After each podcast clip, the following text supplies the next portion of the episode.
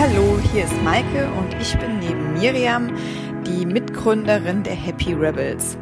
Ihr hört gerade unseren Happy Rebels Podcast. Der Podcast ist für alle, die Lust auf ein freies, glückliches und vor allem selbstbestimmtes Leben haben. Wenn ihr also denkt, ich habe Bock, was für mich zu tun und suche einen easy Einstieg in Themen wie Selbstliebe, Mut und Achtsamkeit, dann seid ihr bei uns genau richtig. Wir stellen euch regelmäßig tolle Leute vor, die Experten in Mut, Selbstliebe und Achtsamkeit sind und uns total inspiriert haben und einfache Tipps geben, wie wir alle unser Leben noch erfüllter und glücklicher leben können. Heute mache ich allerdings mal ganz alleine einen Podcast, einen, der so richtig aus dem Herzen kommt, ähm, denn das ist meine Spezialität, das liebe ich und das macht mich und damit auch einen Teil von Happy Rebels aus.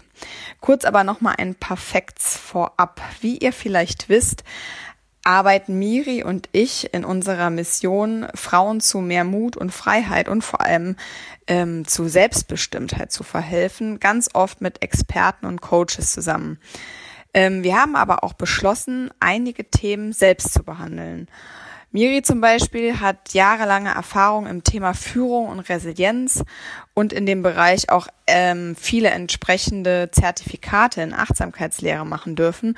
Und ich übernehme gern den Bereich Gründung, Selbstständigkeit, aber auch unser Lieblingsthema Mut und alles rund um das Thema, wie du deinen eigenen Weg gehen kannst und ähm, dabei immer deinem Herzen folgst.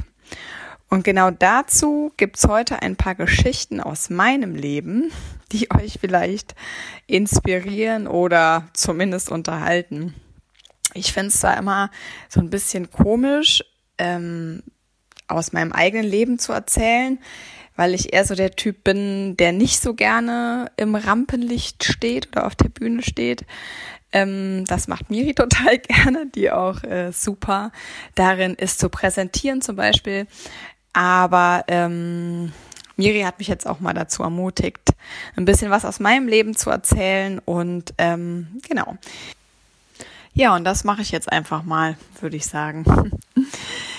Also, ähm, ich fange mal ganz vorne an. Ich bin ähm, als Kind schon immer unfassbar gerne auf Entdeckungsreise gewesen und ich wollte schon immer wissen, was hinterm Horizont ist.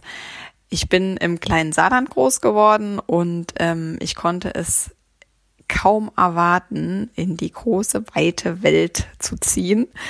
Und äh, die große, weite Welt war jetzt äh, für mich erstmal Köln, weil ähm, ich da studieren wollte, und zwar Medienwirtschaft. Und ich bin dann ähm, nach dem Abi nach Köln gezogen und habe dort, wie gesagt, Medienwirtschaft studiert, bin danach in der Werbung gelandet und hatte dann ähm, nach meinem Studium direkt auch einen ganz guten Job in einer äh, internationalen Netzwerkagentur in Düsseldorf. Hab da, ähm, ich glaube, anderthalb Jahre gearbeitet und würdet ihr jetzt meine Eltern fragen, was die in der Zeit gedacht haben, würden die mit Sicherheit sagen, ach, da war die Maike genau da, was, wo wir sie immer haben wollten. Die hat da studiert, die hat ihren ähm, guten Job angefangen, hatte einen Freund, hat in einer schönen Wohnung gewohnt und so haben wir uns das immer gedacht. Und ähm, würdet ihr mich fragen, was ich damals gedacht habe? Ich ähm, fand das irgendwie alles ganz aufregend, weil es war ja für mich auch alles neu, neuer Job, neue Stadt und so weiter. Aber ähm, ich wollte immer oder ich hatte immer so ein bisschen das Gefühl, ähm, irgendwie weiter zu wollen. Vielleicht kennt ihr das auch. Also ich hatte immer eine Idee, was ich noch machen gerne machen würde. Und ähm, als ich da in der Agentur saß, hat es mich vor allem immer geärgert, dass alle um mich rum total gut Englisch gesprochen haben und ich total schlecht Englisch gesprochen habe. Weil ich erstens in der Schule immer schon schlecht im Englischen war und auch im Studium mir da relativ wenig Mühe gegeben habe. Also habe ich ähm, beschlossen, ins Ausland zu gehen und dort vor Ort Englisch zu lernen, weil bei mir immer schon Learning by Doing am besten funktioniert hat. Und ähm, ja, ich habe dann überlegt, wo würde ich gerne hin und Sydney war ähm, irgendwie da mein das Ziel meiner Wahl, weil immer schönes Wetter schöne Surfer und ähm, warm. Und ja, da habe ich mir gedacht, da geht jetzt die Reise hin und habe mir dann, ähm, ich glaube, naja, es war gar nicht illegalerweise, ich habe mir einfach die E-Mail-Adressen von der Agentur in Sydney, die auch in unserem Netzwerk damals war, rausgesucht und habe ähm, den Geschäftsführer da angeschrieben und habe gesagt, hi, ich bin die Maike aus Düsseldorf, ich würde gern ein Praktikum bei euch machen. Und ähm, wäre das für euch eine Option? Und dann hat der sich irgendwie gar nicht gemeldet und ich habe nochmal eine Mail geschrieben und wieder keine Reaktion. Dann habe ich noch eine Mail geschrieben. Ich dachte so, hey, hallo, ich will das unbedingt. Jetzt schreib mir mal zurück. Und nach der dritten Mail hat er dann geschrieben, du, Maike, ähm, ja, ich habe deine Mail mal weitergeleitet, da wird sich jetzt jemand bei dir melden.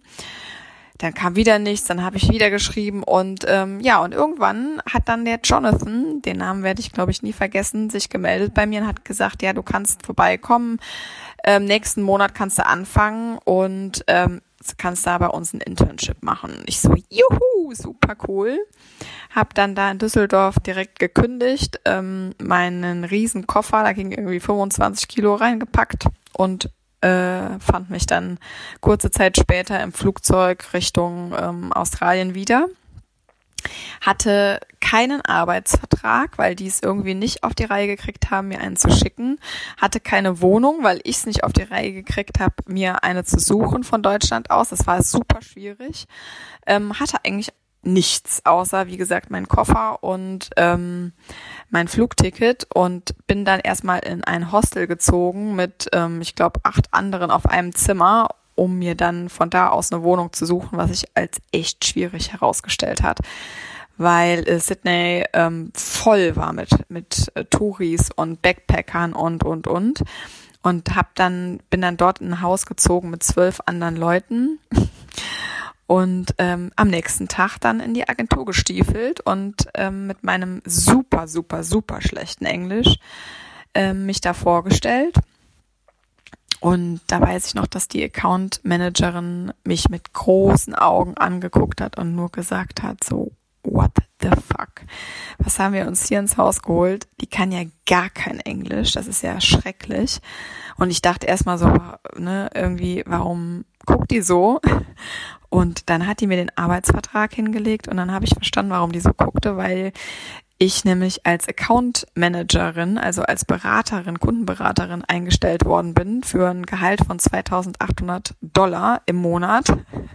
Und äh, ja, da ähm, ist mir erstmal ordentlich die Muffe gegangen und ähm, ich bin mitgeschleppt worden zum ersten Kundenmeeting zu American ähm, Tobacco und das war äh, wahnsinnig peinlich, weil ich nichts verstanden habe, gar nichts. Ähm, glücklicherweise hatte ich damals eine Account-Direktorin aus London, die mir ähm, alles übersetzt hat und ähm, auch meine E-Mails korrigiert hat. Aber ich bin wirklich die ersten vier bis acht Wochen durch die Hölle gegangen, weil ähm, mein Englisch einfach grottenschlecht war und es gab viele Missverständnisse und ähm, viele peinliche, sehr peinliche Situationen, als ich zum Beispiel die Kreation briefen musste ähm, und die kein Wort verstanden haben von dem, was ich von denen wollte und so weiter.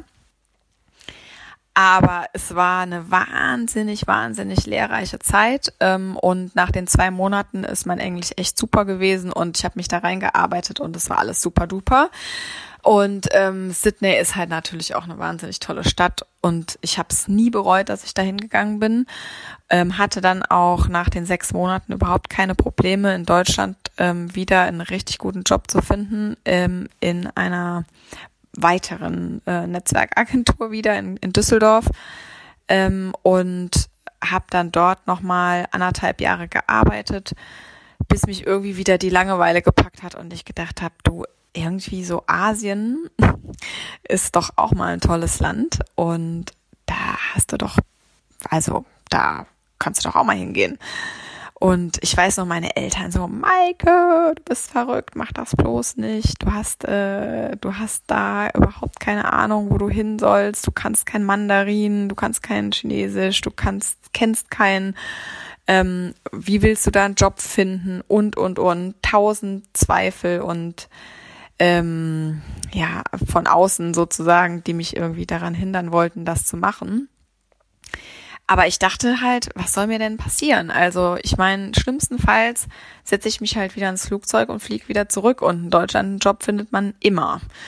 Ähm, genau, also ähm, bin ich dann nach Peking gedüst und ähm, habe da erstmal bei einem Freund von mir gewohnt, die ersten vier Wochen und war einfach abends ziemlich viel unterwegs und ähm, da war ja so eine äh, kleine Expat-Blase von von ähm, Ausländern, die in Peking gearbeitet haben und man knüpft einfach in so einem Land so schnell Kontakte, dass ähm, ich wirklich innerhalb von vier Wochen ich glaube, zwei oder drei Jobangebote hatte von, von Leuten, die in Peking gearbeitet haben und gesagt haben, wir sind total froh über jede europäische ähm, Unterstützung, weil die einfach wissen, wie man, ähm, also es hört sich jetzt ein bisschen böse an, aber die wissen, wie man ähm, Probleme löst, die Chinesen arbeiten eher so, denen muss man quasi Dinge mehr oder weniger ähm, befehlen oder auch sagen. Das ist wohl dem Kommunismus geschuldet und dann ähm, führen die die aus.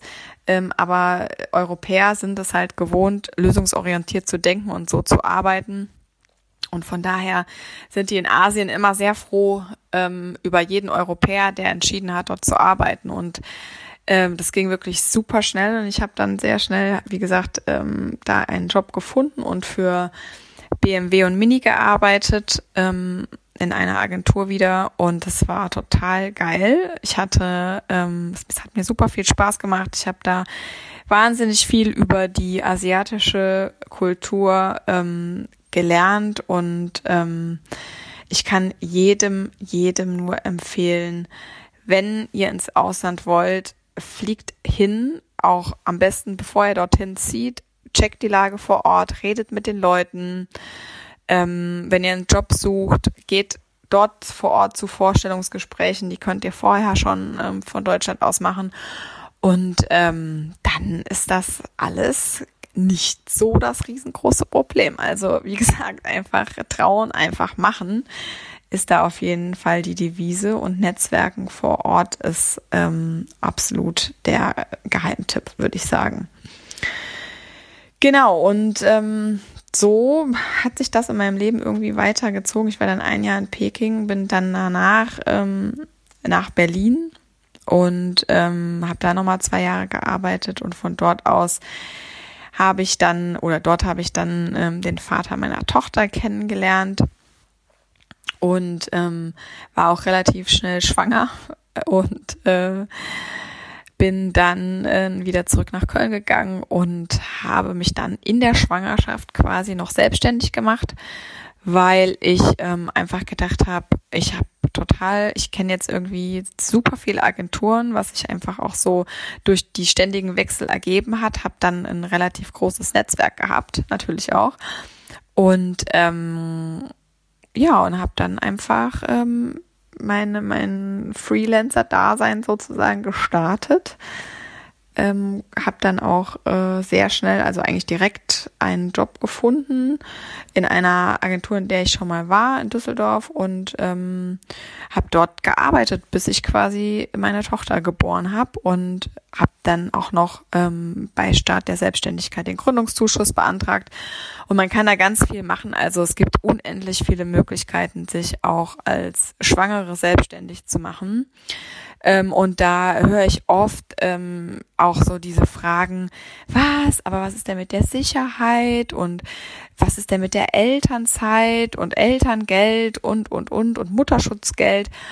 Ähm, ja, also das kriegt ihr auch. Und zwar äh, muss man sich einfach nur früh genug darum kümmern. Das heißt, ich glaube, es war damals auf jeden Fall innerhalb der ersten drei Monate der Schwangerschaft muss man ähm, Krankengeld abschließen bei zum Beispiel der Technikerkrankenkasse, die das anbietet.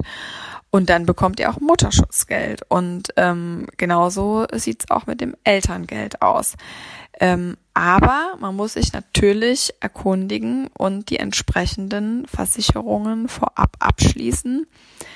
Beziehungsweise Gründungszuschuss beantragen, um da auch finanziell ein bisschen abgesichert zu sein, falls es mit den ersten Aufträgen am Anfang ähm, ein bisschen schwieriger wird. Und was man halt nicht vergessen darf, und das kann ich nur immer wieder betonen, Netzwerken, Netzwerken, Netzwerken, auch wenn das ein absolutes Unding, dieser Name ist einfach äh, furchtbar, dieses Netzwerken, aber es ist einfach im Endeffekt mit Leuten sprechen, die die gleichen Dinge machen, die, die man selber machen möchte, ähm, die in den gleichen Branchen arbeiten und einfach auf die Leute zugehen, mit denen sprechen und es tun sich so oft so viele Möglichkeiten auf, mit denen man vorher einfach niemals ähm, gerechnet hat und ähm, genau, das kann ich einfach nur empfehlen. Und ja, das hört sich immer alles so, so einfach an und ähm, ich bin bestimmt auch kein Typ, der von sich selber behauptet, dass ähm, er total viel Selbstvertrauen hat und in Selbstliebe badet jeden Tag. Nein, das ist bei mir auf jeden Fall nicht so. Was ich aber von mir behaupten kann, ist, dass ich immer schon mutig war und beim Herzen gefolgt bin. Und ähm, da auf jeden Fall auch Tipps geben kann, wie ihr ähm, das auch machen könnt, also wie ihr auch den Mut findet, ähm, eurem Herzen zu folgen oder wie ihr auch ähm, überhaupt mal erfahrt, was euer Herz sagt. Weil oft hat man ja auch dazu gar nicht so den richtigen ähm, Kontakt oder weiß nicht, was ist jetzt mein Herz, was ist mein Verstand. Aber in der heutigen Folge wollte ich jetzt zuerst mal fünf Tipps geben ähm, für alle, die wissen wollen, wie sie den Mut aufbringen, ihrem Herzen zu folgen. Und da wäre mein erster Tipp, hör gut hin, was dein Herz dir sagt.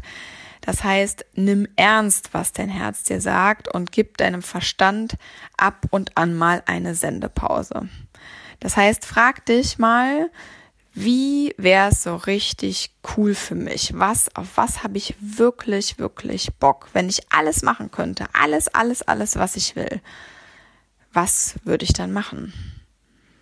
Hm, wenn du zum Beispiel Lust hast auf ein Leben in einer anderen Stadt oder in einem anderen Job zu arbeiten, dann nimm das auf jeden Fall ernst.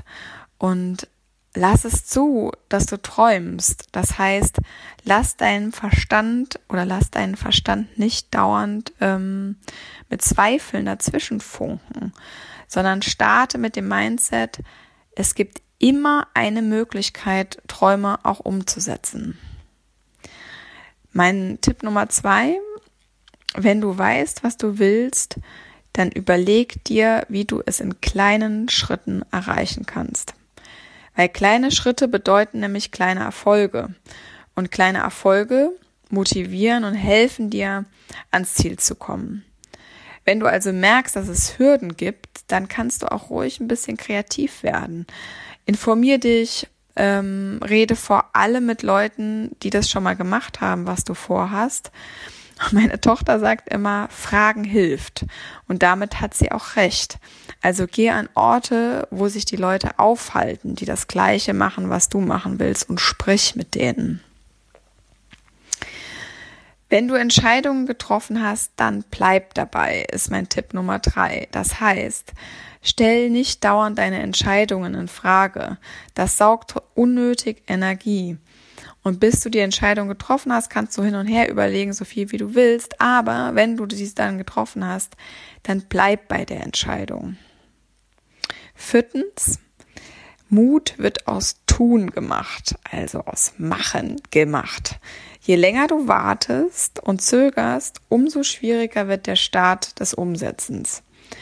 Wenn dich also die Angst packt, dann stell dir immer die Frage, was kann mir schlimmstenfalls passieren? Ich könnte meinen Job verlieren. Ja gut, dann äh, bekommst du aber erstmal ein Jahr Arbeitslosengeld. Und dann kannst du in der Zeit dir auch einen neuen Job suchen. Das ist gar nicht so schlimm, weil du wolltest deinen alten Job ja sowieso nicht mehr. Und ähm, wenn du selbstständig bist, zum Beispiel, und es klappt nicht, dann kannst du oder beziehungsweise wenn du selbstständig bist, dann kannst du eine Versicherung abschließen, ähm, eine Arbeitslosenversicherung. Da zahlst du, ich glaube, 47 Euro in, pro Monat und wenn du keine Aufträge bekommst, dann ähm, bekommst du auch Arbeitslosengeld. Du musst natürlich vorher schon mal ein bisschen was verdient haben. Aber man hat auch zwischendurch mal Flauten, ähm, wenn man selbstständig ist. Und dann ist diese Versicherung wirklich Gold wert, weil, wie gesagt, wenn du mal zwei, drei Monate nichts hast, dann bekommst du in dieser Zeit aus dieser Versicherung Arbeitslosengeld ausgezahlt, auch als Selbstständige. Fünftens, du schaffst das. Glaub an dich. Du bist toll und du bist ein Schatz und vor allem bist du selbst die Schöpferin oder auch der Schöpfer deiner eigenen Welt. Vergiss das nie. Du alleine hast die Macht, alles zu tun, was du möchtest. Genau. Das waren sie, meine fünf Tipps. Ähm, ich hoffe, euch hat der Podcast äh, gefallen und ihr konntet ein bisschen was ähm, für euch mitnehmen. Wenn ihr Fragen habt oder ähm, zu speziellen Themen, was Selbstständigkeit zum Beispiel angeht oder Gründung ähm, in der Schwangerschaft, dann äh, könnt ihr mir auch gerne eine Mail schreiben an maike at happyrebels.de. Ich freue mich drauf. Bis dahin. Ciao.